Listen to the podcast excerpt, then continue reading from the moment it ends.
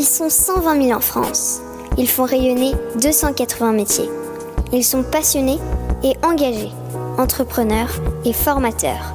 Ils aiment la tradition et soutiennent l'innovation. Ils valorisent nos territoires et défendent le fait à la main. Ils sont artisans d'art et ont des métiers d'avenir. Cet épisode est produit grâce à l'implication de l'association Ville et Métiers d'Art. Ce réseau regroupe environ 600 communes qui s'engagent entre autres à favoriser l'installation de professionnels des métiers d'art dans la ville, organiser des actions de communication et de sensibilisation, développer le tourisme culturel et accompagner les actions de formation. Bonjour à toutes et à tous, vous qui êtes passionnés d'artisanat d'art. Je suis Odoguet et vous écoutez le podcast Voix de Artisans d'avenir. Avec Philippe Azé, nous avons créé Artisans d'avenir qui accompagne les artisans d'art et futurs artisans dans la construction de leurs projets, de l'orientation au développement de leur entreprise. C'est pour cela que nous voulons faire découvrir les aventures entrepreneuriales des artisans d'art, les réussites, les erreurs, les astuces. Et dans les épisodes Point de vue, les experts viennent également apporter leurs conseils. Artisans d'avenir est également très présent sur les réseaux sociaux, alors suivez-nous sur Instagram, Facebook et LinkedIn. Aujourd'hui, nous partons à la rencontre de Yolène Volz dans son atelier L'utile Zéphyr. Yolène est restauratrice d'œuvres d'art, plus précisément de globes terrestres et célestes et d'éventails. Elle vit dans un véritable petit musée qu'elle chérit, quelle que soit la valeur des œuvres qu'elle a entre les mains. Elle nous explique tout sur la façon dont elle exerce son métier, comment elle rencontre ses clients, pourquoi ils lui font confiance et quel est son moteur. Nous parlons également de la valeur de la préciosité, car dans la restauration, il n'est pas rare de réparer des pièces de grande valeur. Yolène nous parlera par exemple d'un éventail qui a appartenu à la reine Victoria. Écoutez-la. Bonjour Yolène, je suis ravie d'être dans cet atelier où on peut découvrir tes globes, tes éventails. Donc on est chez toi aussi Oui, à tout à fait. Bienvenue, bienvenue. Bonjour Aude. On va parler de ton parcours parce que c'est quand même un parcours intéressant. Euh, je connais pas beaucoup d'artisans d'art qui ont cette double facette de restaurateur euh, d'éventails et de globes terrestres. Mhm. Donc revenons un peu au départ. Aux sources. Aux sources. Comment t'es arrivée là tout simplement? Ah, ça remonte très très loin parce que vraiment déjà toute petite, euh, je savais que je voulais être restauratrice du patrimoine. Euh, je voulais conserver les œuvres qui m'impressionnaient tellement. J'ai une famille que qui m'a énormément stimulée euh, culturellement. On allait beaucoup, on voyageait beaucoup, on allait dans les musées, on, a, on rencontrait énormément de gens. Et j'ai très vite été sensibilisée aux très belles choses, ou en tout cas ce qui m'impressionnait moi et ce que je trouvais très beau. Et à quel âge en fait t'es venue cette première envie de Écoute, Je me souviens des carnets qu'on remplissait en début d'année à l'école et il fallait expliquer euh, le, métier de du mère, enfin pardon, du, du, père, de la mère, etc. Euh, et, et, le métier qu'on voulait faire. Et déjà dans ces carnets de, de CE1, CE2, j'écrivais que je voulais réparer des œuvres d'art. Donc c'est vraiment aussi loin que je me souvienne, je voulais réparer des œuvres d'art. C'était en toi, d'accord. C'était en moi. Je veux me sentir utile. Je veux laisser à la fois une trace, mais pas par ma création, par le fait de préserver ce que d'autres ont fait tellement mieux que ce que moi je pourrais éventuellement produire. Il y a cette espèce de duplicité que je trouve mais infiniment séduisante dans ce métier-là, qui est que mieux on le fait et moins les gens savent qu'on a existé on travaille à disparaître complètement. Et meilleur on est, et plus on disparaît. Et ça, c'est l'œuvre qui est devant. C'est euh, on, ça qui t'intéresse. Ah, je, trouve que c'est, tu vois, ça me donne la chair de poule. C'est vrai, c'est vrai, mais ça fait ça fait plus de 10 ans et je suis toujours aussi. Euh, enfin bon, j'ai 35 ans, hein, donc ça fait, euh, je sais pas moi, une trentaine d'années que je veux faire ce métier et tous les jours, je, réalise la chance que j'ai de le faire. Et donc, qu'est-ce que tu as fait? Quels sont les les, études, la formation que tu as décidé de faire donc assez tôt mhm. pour te mener à, ce métier J'ai fait un bac euh, général, un bac S avec euh, évidemment euh, option artistique. à côté de ça, j'ai toujours fait beaucoup de, techniques d'art. C'est-à-dire que je me suis formée, j'avais toujours des cours de dessin, des cours de modelage, des cours de, absolument tout ce qui était possible pour, pour, pour, former mes mains et puis surtout pour me, pour me donner ce plaisir-là, vraiment ce plaisir surtout. Donc après un bac général, ma priorité c'était de me former le plus rapidement possible à ce métier-là. Euh, je voulais pas perdre de temps, je voulais vraiment euh, très vite avoir accès à ça.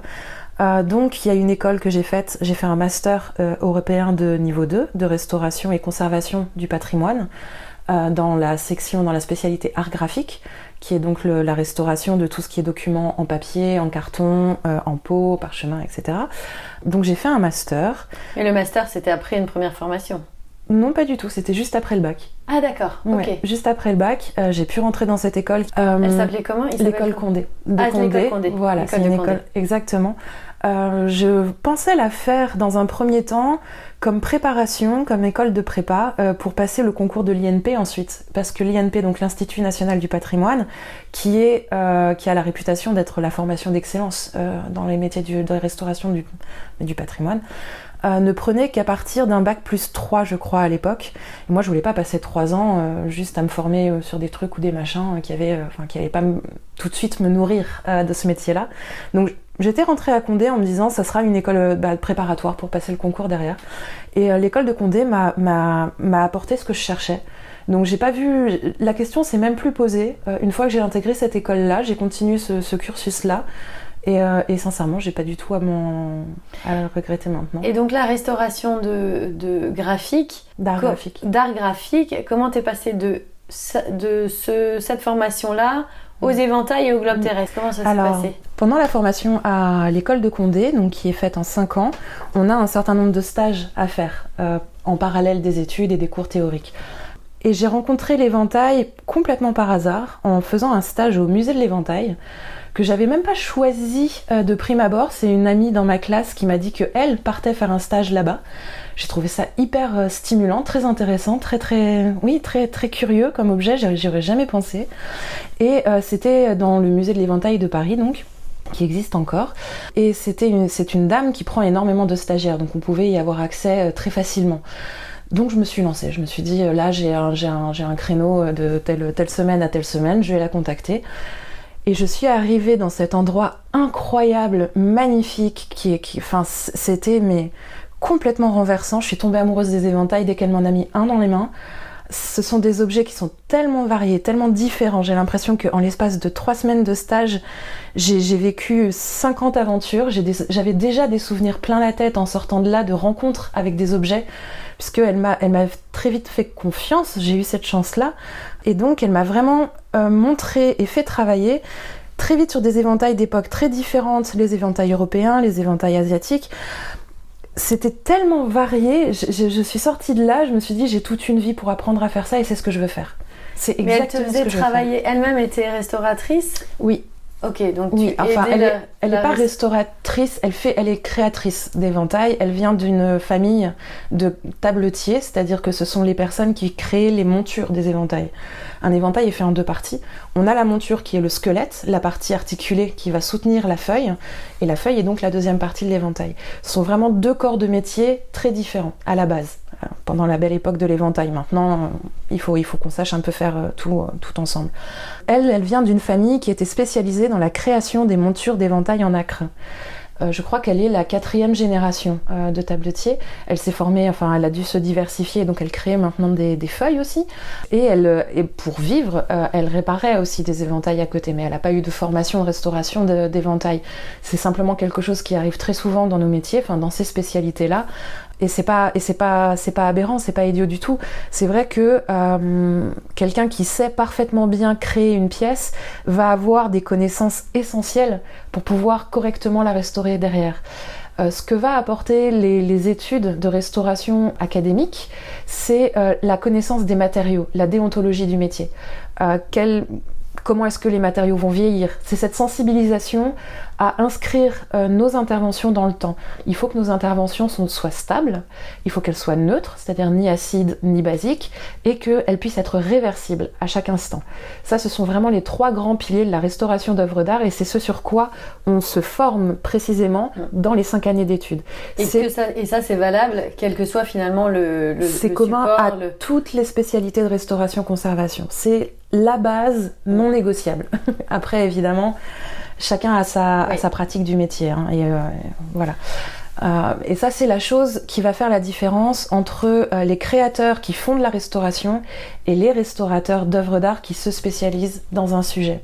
Il y a cette formation scientifique, historique et euh, déontologique. Et quand tu parles des créateurs qui aussi font des réparations, s'ils n'ont pas fait cette formation de restaurateur, comment mm. euh, techniquement mm. ils peuvent réparer? Et comment leur, ces clients qui leur confient euh, des éventails ou autre chose peuvent leur faire confiance ce sont des choses qui sont pas forcément très dites, très connues, et c'est aussi pour ça que je suis ravie d'être sur ce podcast et que ce podcast existe, parce qu'il faut le dire, il faut sensibiliser les gens à ce côté qui est pas sexy dans notre métier. Je crois la plupart des personnes qui arrivent dans mon atelier euh, ne sont pas forcément sensibilisées à toutes ces toutes ces notions là, et quand je leur parle du fait que non, je vais pas pouvoir leur proposer la rénovation qu'ils me demandent, je ne fais que des restaurations, je ne rends pas les œuvres neuves, je ne cherche pas à, leur rendre euh, le clinquant d'antan comme si elles sortaient d'atelier alors qu'elles ont trois siècles dans les pattes, euh, parce qu'il y a euh, des, critères déontologiques qui font que je ne vais pas faire de blanchiment, par exemple. Je ne vais pas pousser les interventions, même s'il est possible de le faire, juste pour obtenir un résultat qui sera esthétiquement plaisant pour le propriétaire. Donc ça, c'est une différence entre le restaurateur et sans doute celui qui n'a pas été formé à... Qui va pas avoir forcément cette, euh, cette je sais pas, je dirais ce sens des responsabilités, et j'espère que je suis pas trop cruelle en disant ça, euh, de dire nos interventions sur des œuvres, parce que les œuvres sur lesquelles on travaille, elles sont souvent uniques, euh, ce sont des, témoignages du patrimoine qui sont exceptionnels, il faut y faire attention et il faut savoir qu'on s'inscrit dans un temps où on est juste des passeurs. On va juste servir à un moment à faire l'intermédiaire entre ce qui s'est passé avant et les futures générations. Une, intervention par exemple, une opération comme le blanchiment euh, de papier qui se fait euh, souvent, moi je vais dire malheureusement parce que c'est mon, mon état d'esprit, on peut on ne peut jamais être sûr du moment où on va stopper le processus de blanchiment du papier. Donc potentiellement le papier va continuer à subir ces modifications chimiques là dans le temps et on peut vraiment arriver à des... On récupère des œuvres qui ont été euh, bah, blanchies ou trop rénovées, où la, personne n'a pas réussi à se mettre de limite, parce que des fois c'est vrai qu'on est pris dans une euphorie, c'est tellement plaisant, c'est tellement satisfaisant de voir l'œuvre qui renaît, on se dit mais jusqu'où est-ce que je peux aller, mais c'est magnifique, hein, c'était vraiment cette couleur-là et elle revient, etc. etc. Et c'est vrai qu'il faut réussir à avoir ce pas de côté en se disant, ce que je fais là, l'intervention que je suis en train de mener, ça va avoir potentiellement des effets dans le temps qui seront peut-être pas au bénéfice de l'œuvre. Et ça, c'est une prise de conscience et une sensibilisation qu'on ne peut avoir, selon moi, que si on passe par un cursus académique de sensibilisation à la déontologie du métier. Et pas simplement être ivre, un peu ce sentiment d'ivresse de se dire je suis capable de rendre à cette œuvre un aspect tellement beau, tellement frais. On dirait qu'elle sort de l'atelier. On dirait qu'elle sort de l'atelier. C'est et je pense que surtout quand on est créateur, donc artiste, ce qui n'est pas mon cas, euh, on a cette, cette cette euphorie et ce plaisir à mettre au monde des œuvres qui sont neuves, qui sont uniques, qu'on crée nous-mêmes, et, euh, et on va pas forcément penser ou imaginer à qu'est-ce qu'elles vont devenir dans mille ans.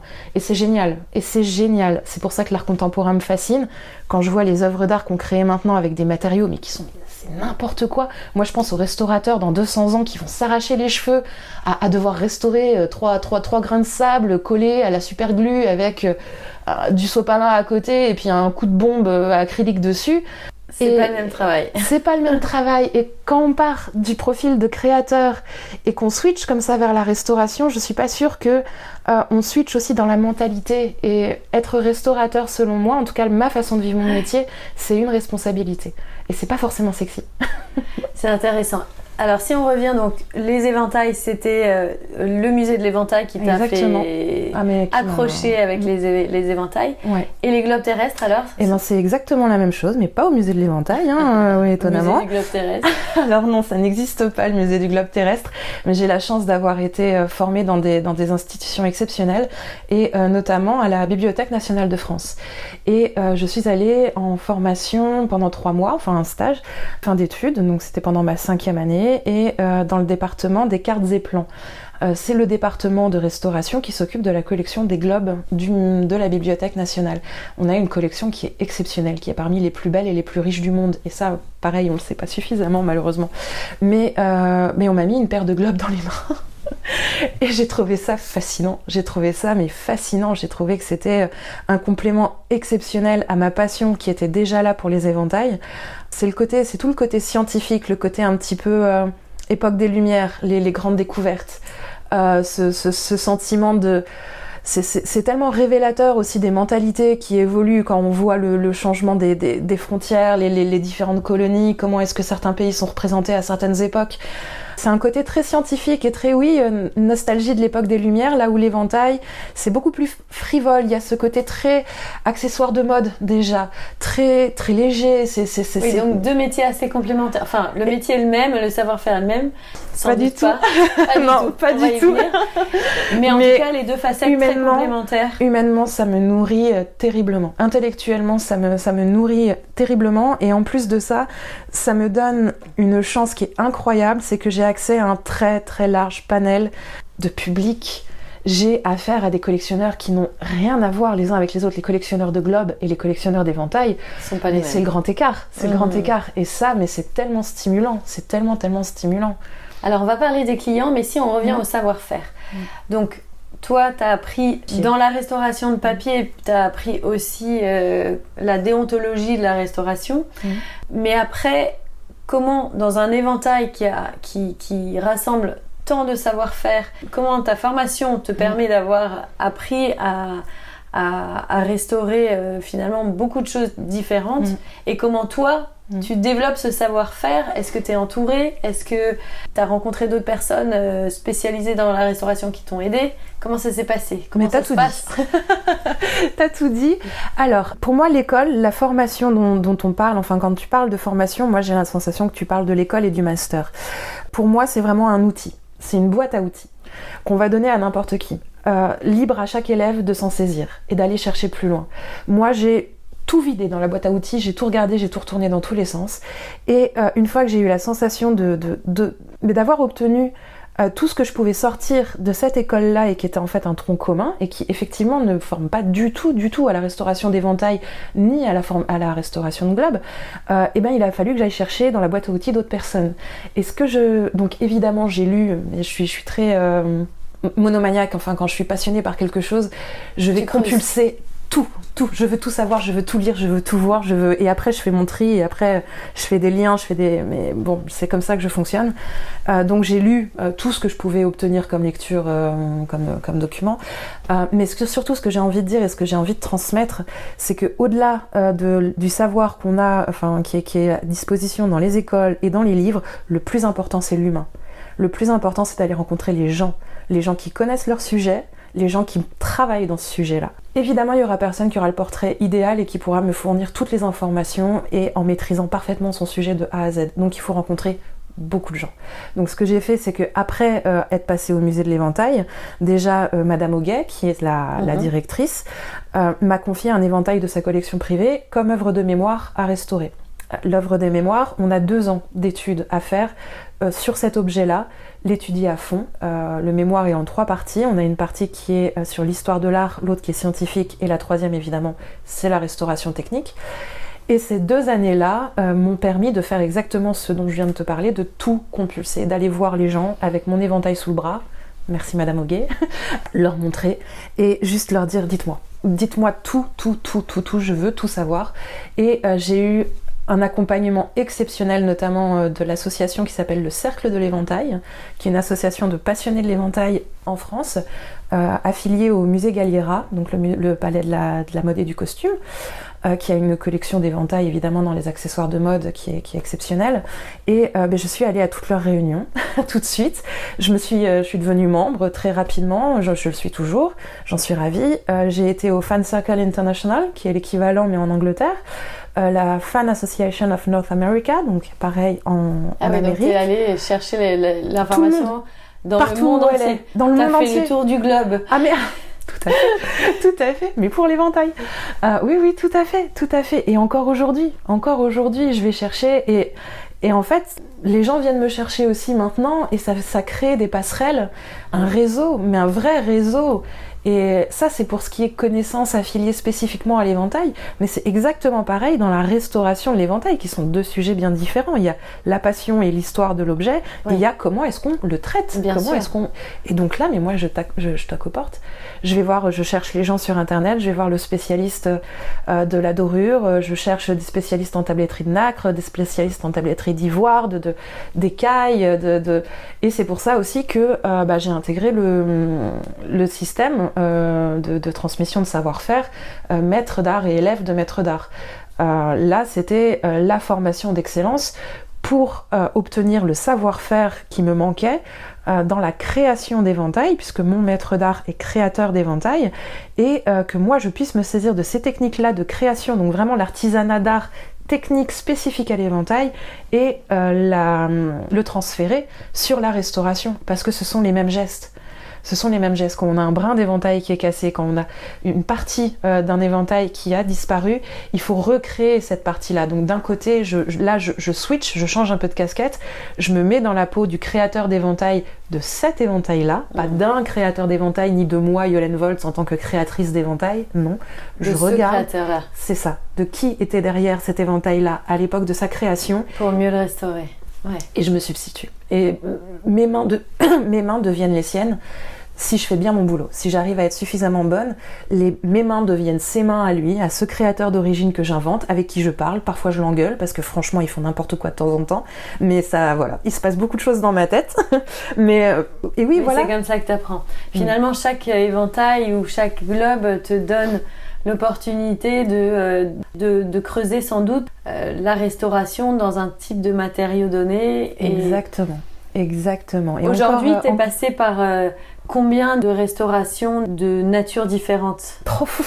Tu saurais même pas dire tellement il y en a. Écoute, pour te répondre le plus justement du monde, sache qu'à l'époque, à l'âge d'or de l'éventail, qui est le XVIIIe siècle, en France, il y avait plus d'une vingtaine de corps de métiers différents pour créer une pièce pour créer un éventail. On avait le bijoutier, on avait l'orfèvre, on avait tout, ce que tu veux, tout ce que tu peux imaginer. Et donc toutes ces parties-là, tous ces corps de métier qui ont participé à la création d'une œuvre, toutes ces parties-là sont amenées à s'abîmer et donc, il va falloir que je prenne 20 casquettes. Sauf que c'est pas possible. Et je peux pas être bonne dans toutes ces notions-là. Donc, il y a aussi euh, une certaine humilité à garder, un pas de côté et de se dire là, c'est au-delà de ce que je sais faire. Je vais aller voir quelqu'un. Je vais aller voir quelqu'un, je vais lui transmettre l'œuvre et on va faire des restaurations à plusieurs mains. Oui, tu n'es pas seule à restaurer l'œuvre. Il faut pas. Il faut jamais prétendre euh, avoir tout vu, tout, fait. non. non. Moi, je suis, je suis en formation permanente. Euh, encore hier, j'ai dû, j'ai dû élaborer un nouveau protocole pour, euh, pour une restauration qui m'a, qui m'a mis un peu sur les dents, un éventail incroyable avec des, des insertions de mica dedans. il manquait des, des, des, plaques de mica, qui est une, qui est une pierre. Euh, une des fines fines lamelles euh, très transparentes, on dirait presque du verre. Et il a fallu que je trouve un moyen de combler ces, ces zones de mica, mais avec des matériaux adaptés à la restauration d'œuvres d'art. C'est-à-dire, je vais pas aller chercher le caillou, moi. Il faut que je trouve euh, le matériau qui va être stable, neutre réversible, enfin le protocole qui sera réversible et qui visuellement donnera le meilleur change du monde parce que là en l'occurrence c'était un éventail pour une, pour une privée, pour une collectionneuse et donc l'esthétique était très importante. Là où les musées, les institutions vont peut-être pas avoir les mêmes demandes. Eux ils cherchent pas forcément à avoir un objet très beau dans la vitrine. Évidemment s'ils l'ont c'est mieux mais il y a une certaine, il y a la restauration muséale, qu'on on appelle ça la restauration muséale, où euh, le musée va avoir euh, certaines exigences en termes de préservation de l'œuvre d'art, on stoppe les dégradations, on s'assure que l'œuvre d'art soit dans le meilleur état possible. En revanche, si on a une, lacune importante, on va pas refaire la partie parce que euh, là, on est sur des objets qui vont être des objets d'étude. Il s'agit pas de se faire passer pour un original euh, si c'est une partie qui a été refaite. Ce qui est peut-être un peu différent alors quand tu t'adresses à des collectionneurs. Exactement, ou des antiquaires, évidemment. Des antiquaires. Évidemment. Tout à fait. Et j'imagine que euh, ce que tu nous expliques pour les, pour les éventails, finalement, c'est le même principe pour les globes. C'est très différent. ah, c'est même pas le même principe. C'est pas le même. Alors, évidemment, oui, il y, a une base qui est commune, tout ce qui est déontologie, tout ce qui est demande de musée, demande de, de, de, de, collectionneurs privés, ça, on va avoir les mêmes, les mêmes situations. Après, le globe, euh, c'est vraiment un objet qui est très très différent euh, de l'éventail. Euh, parce que ce sont souvent des objets qui ont été faits en série, euh, puisque ça fait intervenir des fuseaux en papier qu'on fait, euh, qu'on a imprimés.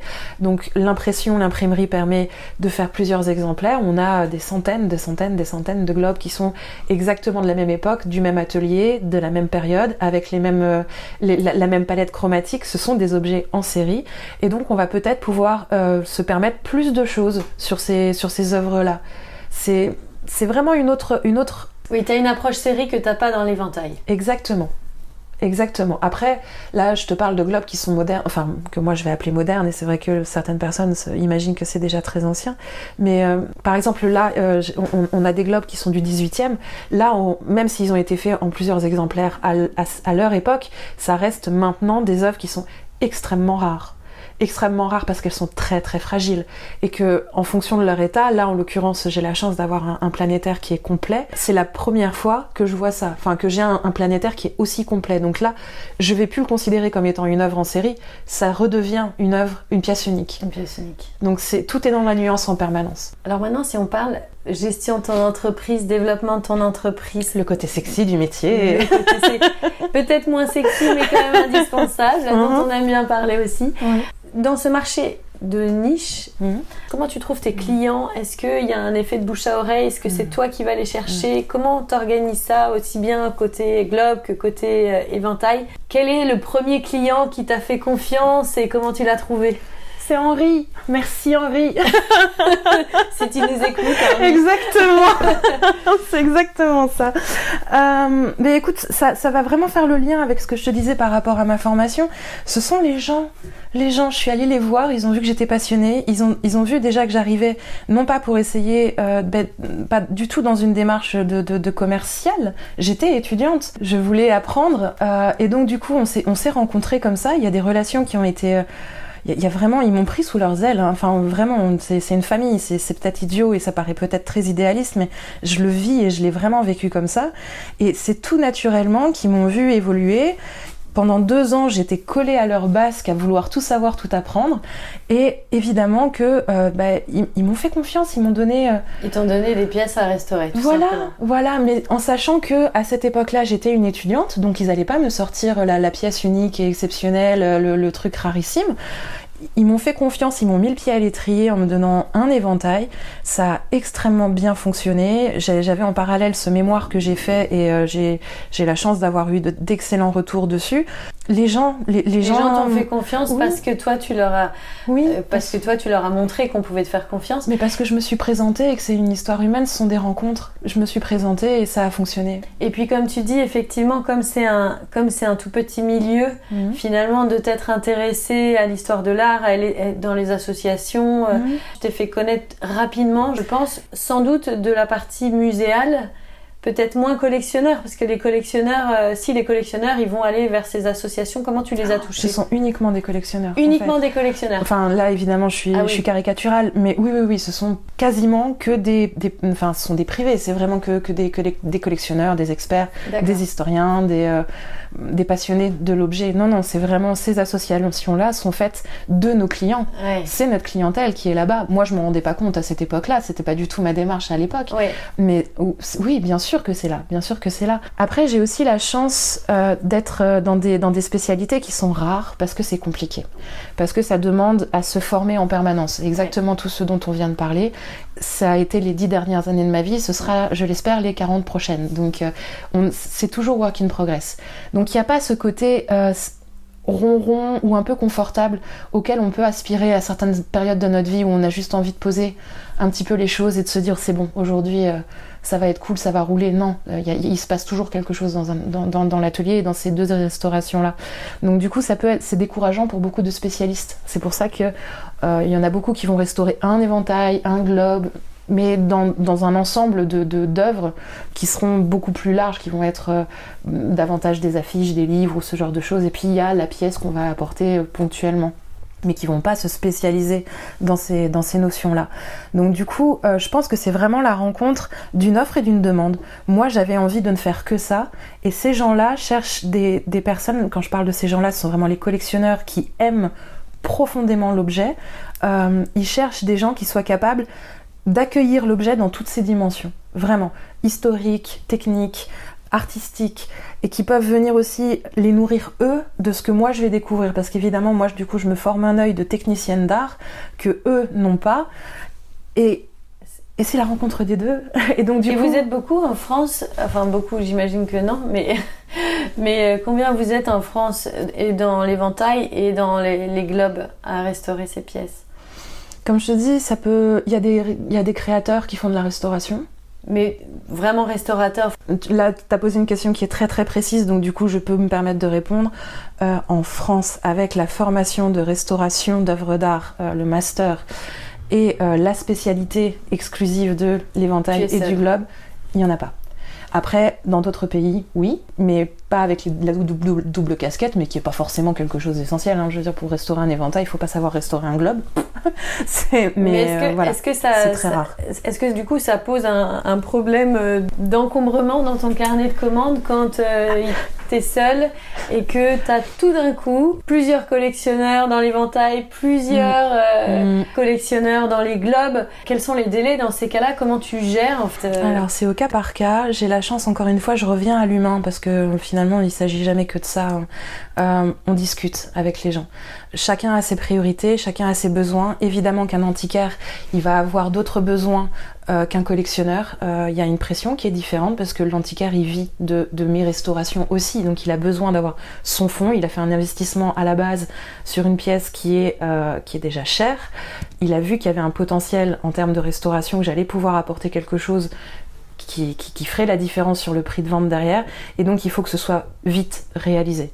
Il y a aussi euh, le, problème des salons, avec euh, les salons du patrimoine euh, ou alors les différents salons d'antiquaire, d'antiquité, donc avec des deadlines qui sont non négociables. Il faut que les pièces soient prêtes pour cette, ce moment-là. évidemment que ça, c'est une clientèle que je vais traiter de façon différente des autres c'est pas forcément c'est pas ce que je dis oui alors je vais pas dire privilégié parce que c'est vraiment prioritaire voilà après, il y a aussi la réalité des choses, à savoir j'ai que deux mains et que euh, je les pièces, ils savent que s'ils me les apportent, c'est qu'elles ont de la valeur. La restauration coûte cher, c'est faire restaurer une œuvre, ça coûte cher. Donc ils savent aussi que ils ont aucun intérêt à ce que je bâcle le travail et que de toute façon je ne le ferai pas. Je le ferai pas. Donc euh, il y, a, y a des moments où si c'est pas possible, c'est pas possible. Et puis c'est tout. Est-ce que toi-même tu formes euh, d'autres personnes à ton savoir-faire? Alors j'en ai très très très très très envie. Euh, je donne des conférences, j'écris, euh, j'ai participé à des, ouvrages, je reçois des étudiants. Malheureusement, l'atelier est trop petit. les globes sont trop encombrants, j'en ai trop partout. Je, là, voilà, il y a des accidents qui peuvent arriver si on est trop nombreux. Donc je ne peux pas, je ne peux pas pour le moment. Mais là, je suis vraiment en train de chercher un atelier plus grand qui aurait justement cette capacité d'accueil et de formation parce que j'ai l'immense chance, mais l'immense chance et, l'éventail a cette immense chance d'avoir un, de ressusciter en ce moment. Il y a vraiment de la demande, il y a des gens qui s'y intéressent. Je suis très sollicitée pour donner des formations, pour participer à ce genre de choses. C'est extrêmement frustrant de devoir dire non. Donc pour le moment, non. Je pense que là aujourd'hui, tu es arrivé à un stade, donc aujourd'hui, ça fait une dizaine d'années que tu exerces. Euh, plus. plus. oui, plus. Aujourd'hui, je pense que en plus t'es seule, donc euh, ton carnet de commandes est, plein. Pas, autant qu'on peut l'imaginer. C'est très variable. T'as encore de la capacité euh, pour avoir de, des nouvelles œuvres. Oui. Ça dépend de ça, dépend, du délai qu'on me donne en fait tout simplement mais j'ai en permanence une 70 éventails à restaurer à l'atelier en permanence depuis 10 ans 70 ça roule j'en rends un on m'en amène trois donc là, ça roule. Ah, ça roule. Mais tu, tu dis que tu as encore de la, de la capacité, c'est-à-dire que tu pourrais parce euh, que en, en rentrer plus. Ah, c'est une question qui est difficile parce que je sais pas exactement euh, ce que tu entends par là. J'ai un carnet de commandes qui est rempli à, dans les, à 4-6 mois à l'avance, quelque chose comme ça.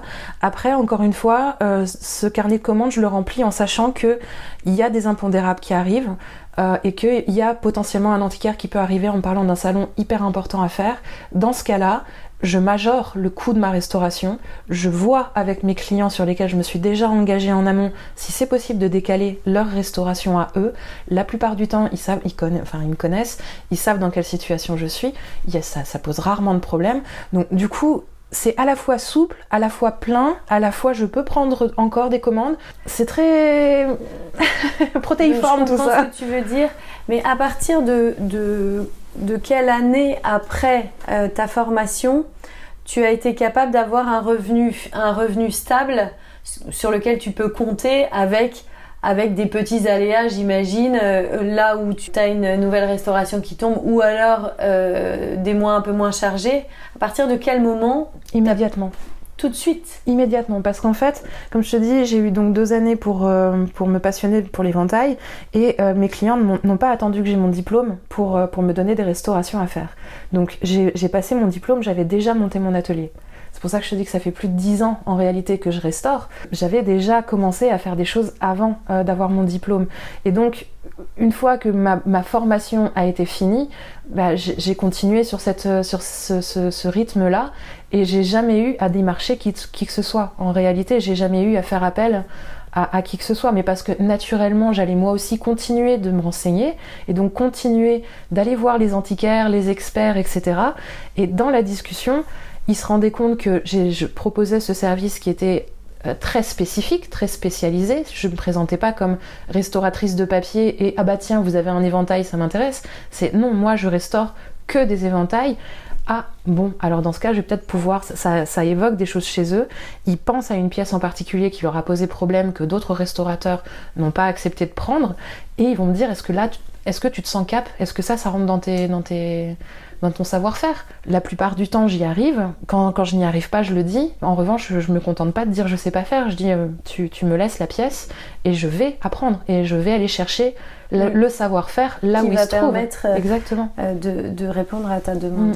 Alors comment tu gères justement par rapport à, aux priorités qu'on te demande, par rapport à la valeur de la pièce qu'on te donne, mm. euh, par rapport au fait de sous-traiter une partie à mm. d'autres artisans. Mm. Comment tu gères euh, le, prix? Est-ce que c'est autant? Comment tu gères le prix de ta restauration?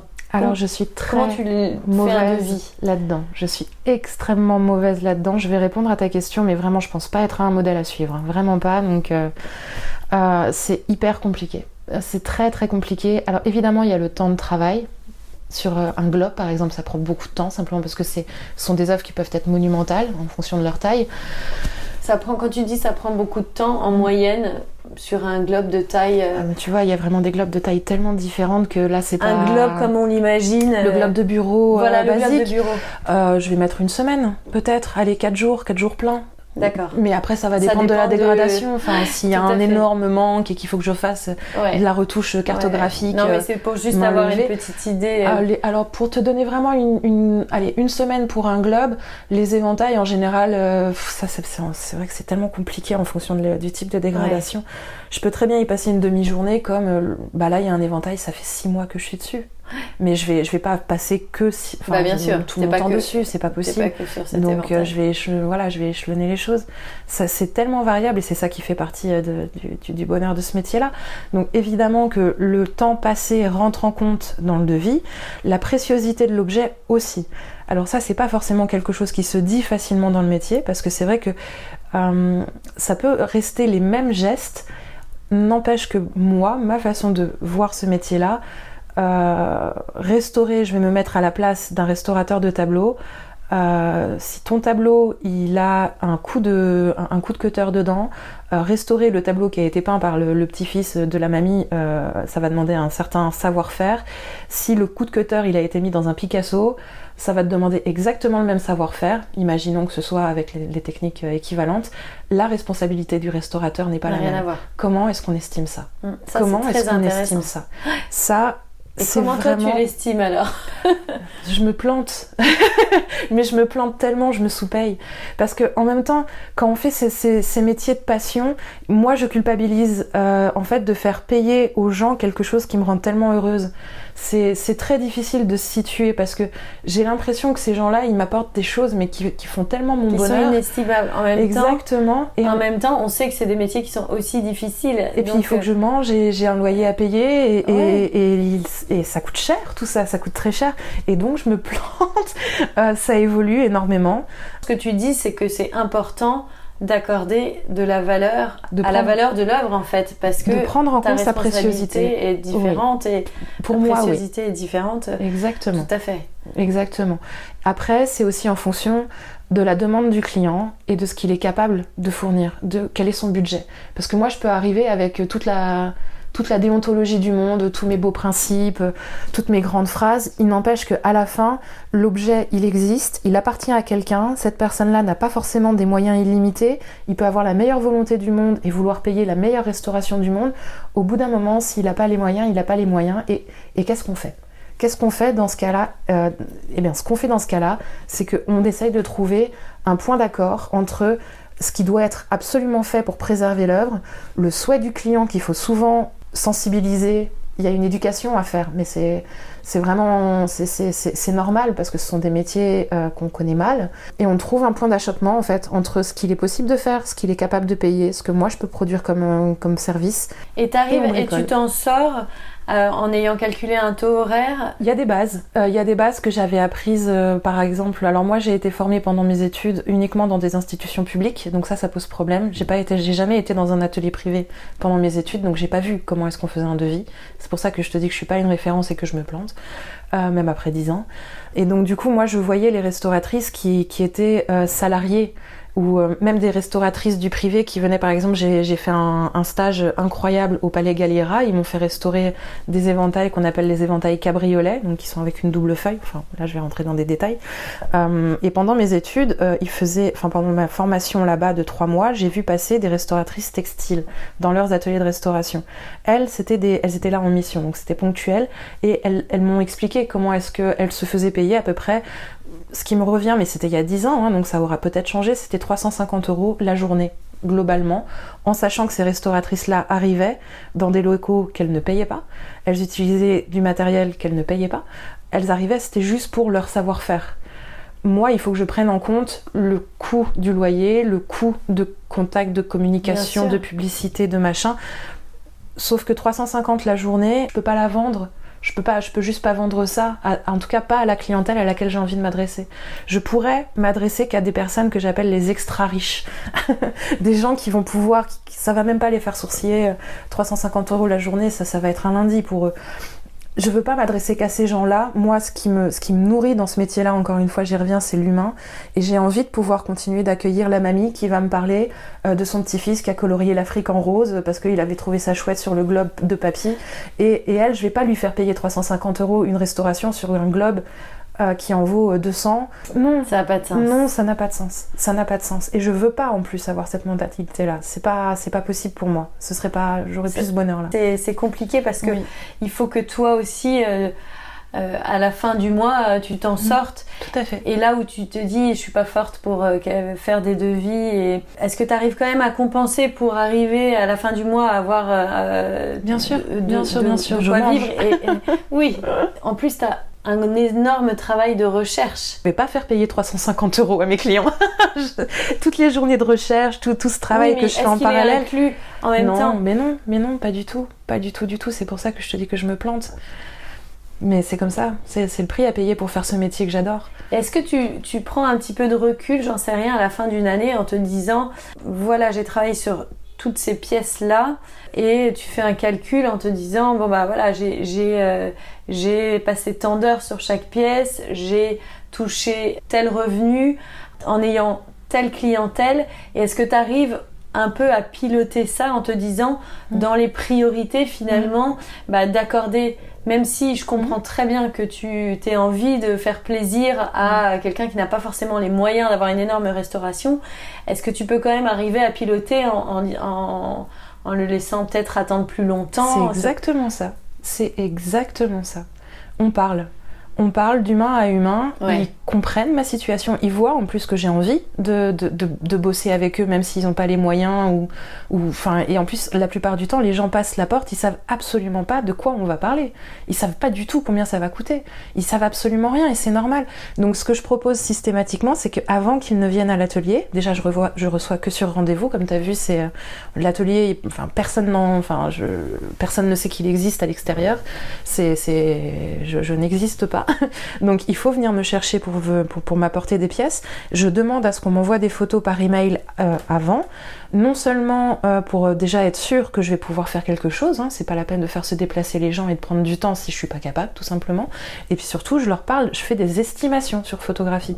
Comme ça, ils savent, ils ont une direction. Je leur dis bien que c'est pas le devis final, que c'est une estimation, parce qu'une photo ne, ne, vaudra jamais l'objet. Exactement. Euh, et que en plus les gens ne savent pas quoi photographier, parce que moi je veux pas la photo jolie de l'éventail sur, sur la cheminée. Moi je veux le zoom en haute définition euh, de, de la déchirure et de la grosse tache ou du bout de moisie. Oui, c'est ça qui pas ça qu'ils veulent prendre en photo. Voilà, c'est pas ça qu'ils veulent prendre en photo, eux surtout pas. Donc je, je, je les renvoie sur mon site où je dis exactement ce dont j'ai besoin pour faire une estimation la plus correcte possible parce que j'ai aucun intérêt à dire que ça va coûter 200 euh, euros et finalement leur, leur proposer un truc à 1000 euros. Ça n'a aucun sens. Donc, dans un premier temps, on envoie des mails, ils comprennent où on va. La plupart du temps, ils sont pas surpris, c'est ok, ils viennent me voir et là on voit. Et là on voit et euh, et puis surtout, j'essaye de comprendre à qui j'ai affaire.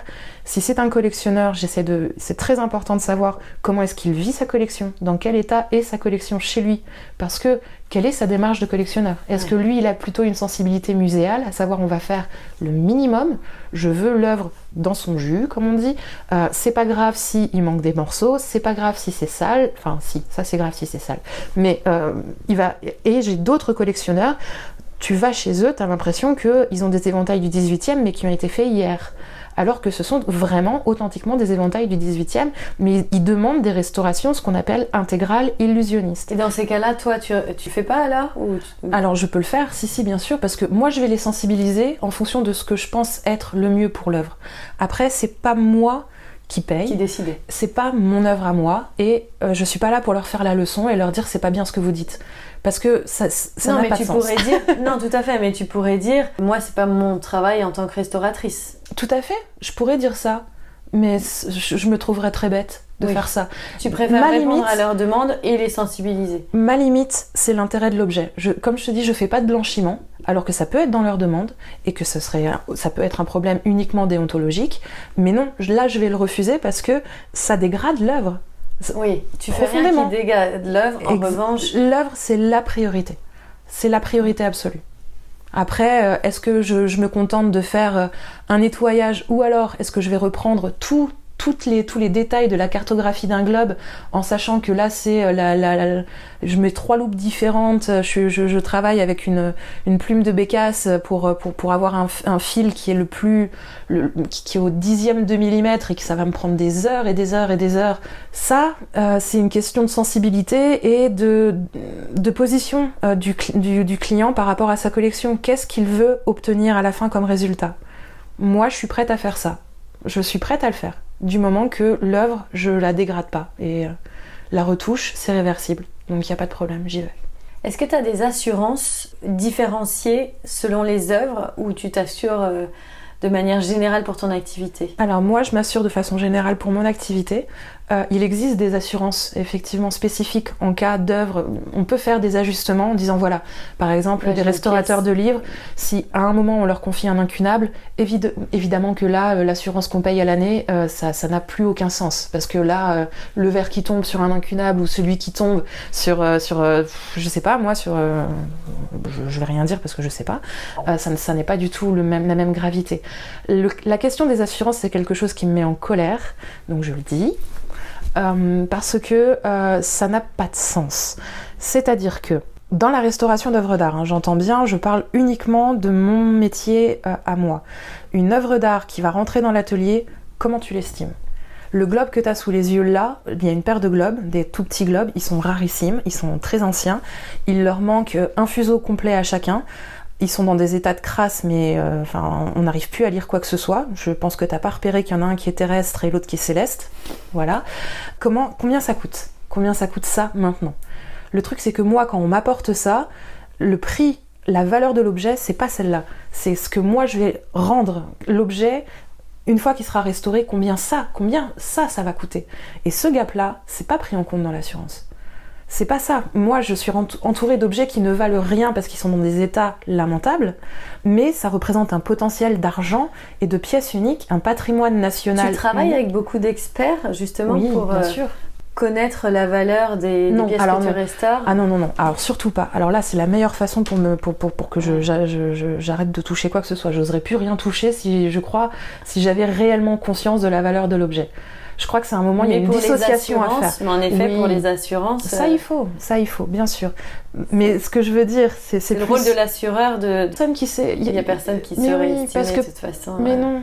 Et puis eux, Mais leur, toi, tu as leur- déjà eu des cas où l'assurance a dû intervenir et Non. Jamais. Mais c'est aussi pour ça que je suis dans un univers qui est hyper contrôlé. Je travaille chez moi, l'atelier est chez moi. euh, Il y a des digicodes, il y a des portes, il n'y a aucune, euh, aucune information à l'extérieur. J'hyper contrôle mon environnement. Je- dans le, dans- c'est aussi pour ça que accueillir des, a- des, des étudiants ou des, euh, des stagiaires dans ces conditions-là, c'est Ouais. pas possible pour le moment. Ouais. Mais par exemple, ce que je voulais dire, c'est que on m'a confié un éventail à restaurer qui était exceptionnel, mais une merveille. Euh, la monture était en or massif. Euh, on a, il y avait des cadrans horaires qui étaient glissés à l'intérieur des brins, sertis euh, de, de- de perles naturelles, parce que de toute façon c'était un éventail du 18e, donc euh, voilà. Avec une boîte à musique à l'intérieur d'un brin de l'éventail, serti de diamants. Enfin, une- mais une, une merveille. En Qui plus, portait, historié. qui portait cet éventail? Ah, ça, c'était des cadeaux diplomatiques. Ces moments-là, on m'apporte l'œuvre. Il y a un effet waouh incroyable. Je suis mais figée, j'ai chaud, j'ai froid, j'ai les poils qui se dressent et je me dis mais, oh, mais quelle chance j'ai, je fais le plus beau métier du monde, c'est exceptionnel. Et après, il faut que je me dissocie très vite. Il faut que ça, je le laisse de côté. Et maintenant, c'est la technicienne qui arrive et je vois, ce que je vois, c'est qu'il y a un trou dans une feuille. Le trou dans la feuille, ça, je sais gérer. L'éventail, la boîte à musique, les diamants, le machin, euh, tout ça, ça n'existe plus. Je vais me concentrer uniquement sur le trou dans la feuille parce que, et en fait, euh, in fine, cet éventail, il s'est vendu plus de 300 000 dollars à Sotheby's à New York. Euh, et c'était il, y a- pas si longtemps, hein, c'est vraiment des prix euh, actuels. Si moi, j'avais travaillé sur cet éventail-là en me disant, il coûte 300 000 dollars, il coûte 300 000 dollars. Et, et il coûte l'aurais 300 000 trouvé. dollars. Je, mais, mais arrêtez, laissez-moi tranquille. Tu reprends ton truc, tu le mets dans un musée, mais surtout, tu m'en pas. Je, je, mais non, ressors, pars, pars. Tu, moi, j'en veux pas. C'est pas possible. Si, si j'ai trop conscience de la valeur réelle ou marchande, parce qu'en fait, c'est même pas la valeur réelle. On parle de ma valeur marchande. Mm. Mais je touche plus à rien parce que c'est trop impressionnant, parce que ça me dépasse et qu'en fait, il n'y a pas un seul être humain qui devrait pouvoir se dire euh, Oh, dis donc, je suis tellement forte et je suis tellement merveilleuse que. Mais bien sûr, on fait péter l'éventail à 300 000 dollars. Moi, c'est bon, je le gère, je te fais ça en deux-deux parce que j'en ai fait 100 dans l'année. Et c'est vrai que j'en fais 100 dans l'année. Des trous dans des feuilles, j'en fais 100 dans l'année. Sauf que non, non. Là, c'est un, un objet, mais c'est.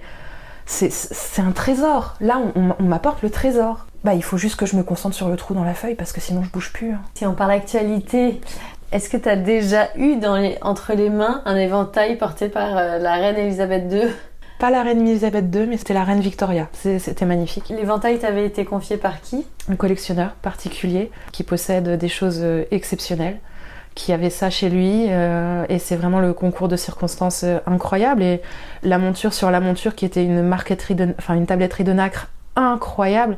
Il y a les armes de la, de la couronne, il y a, il y a une, ciselure alors qui est incroyable. Il y a, enfin, il y a, il y a, il y a la reine, il y a la reine qui est sur le, le, le panache, donc c'est le brin avant. Donc t'as le portrait, enfin t'as pas le portrait, mais t'as la silhouette de la reine Victoria donc sur le recto et du prince Albert sur le verso. Et ça c'est exceptionnel. Mais j'ai aussi restauré un éventail qui a été peint, d'après ce qu'on a dit, par l'impératrice Eugénie. J'ai restauré un globe qui appartenait à, Char- à Charlie Chaplin parce que c'était un collectionneur de globes. Oui, tu vis dans l'histoire de l'art. Traf c'est formidable. Et toi-même, t'es collectionneuse? Pas du tout. Pas du tout, pas du tout, parce que moi j'ai la chance, moi je suis la profiteuse, mais, je suis une profiteuse absolue. Je, vis dans des collections, c'est ce que je dis, moi je vis dans un musée dont- dont l'exposition n'est jamais permanente. C'est-à-dire que moi ça bouge tout le temps et je garde les œuvres pendant quoi? Allez, deux mois pour un éventail, six mois pour certains globes je le regarde sous toutes les coutures, je peux les toucher parce que moi on me paye pour toucher les œuvres. Il y a- tu sais, on dit toujours dans les musées, on Ne touche à rien. Tu touches à rien. Non, moi on vient et on me paye pour que je touche. Mais je touche. moi je touche, bien sûr, je touche. Je regarde ça sous tous les, toutes les coutures. Je, je rentre dans l'intimité de l'œuvre- de l'œuvre parce qu'il va falloir que je démonte des choses pour pouvoir les restaurer. Je vais, je vais repérer les traits, les, les erreurs de- du, du créateur de départ qui a essayé de bidouiller un truc pour rattraper son coup. Donc je connais à fond, à fond, à fond l'œuvre.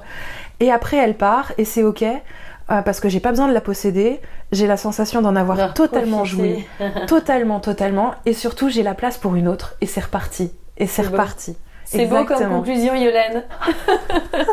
merci mille fois. Avec plaisir, avec plaisir, merci à toi.